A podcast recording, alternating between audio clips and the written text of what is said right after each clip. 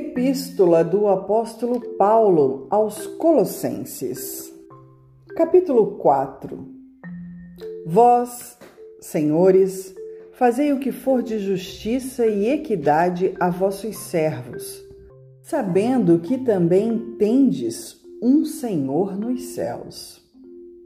Exortação à oração.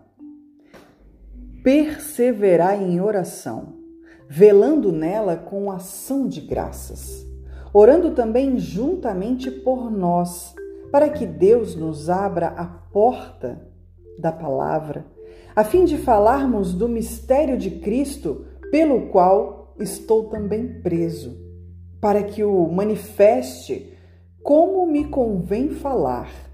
Andai com sabedoria para com os que estão de fora, remindo o tempo a vossa palavra seja sempre agradável, temperada com sal, para que saibais como vós convém responder a cada um. Envio de Tíquico e Onésimo.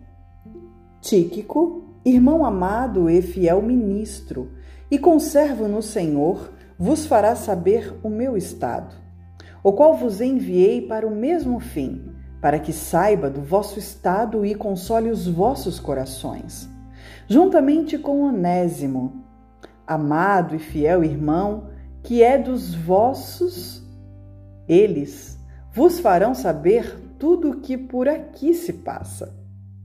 Saudações finais. Aristarco, que está preso comigo, vos saúda. E Marcos, o sobrinho de Barnabé, acerca do qual já recebestes mandamentos, se ele for ter convosco, recebei-o. E Jesus, chamado justo, os quais são da circuncisão, são estes unicamente os meus cooperadores no reino de Deus, e para mim tem sido consolação. Saudai-vos, Epáfras, que é dos vossos servos de Cristo, combatendo sempre por vós em orações, para que vos conserveis firmes, perfeitos e consumados em toda a vontade de Deus. Pois eu lhe dou testemunho de que tem grande zelo por vós, e pelos que estão em Laodiceia, e pelos que estão em Hierápolis. Saudai-vos, Lucas, o médico amado, e Demas Saudai aos irmãos que estão em Laodiceia e a ninfa e a igreja que está em sua casa. E quando esta epístola tiver sido lida entre vós, fazei que também seja lida na igreja dos laodicenses, e que a veio de Laodiceia, lede a vós também.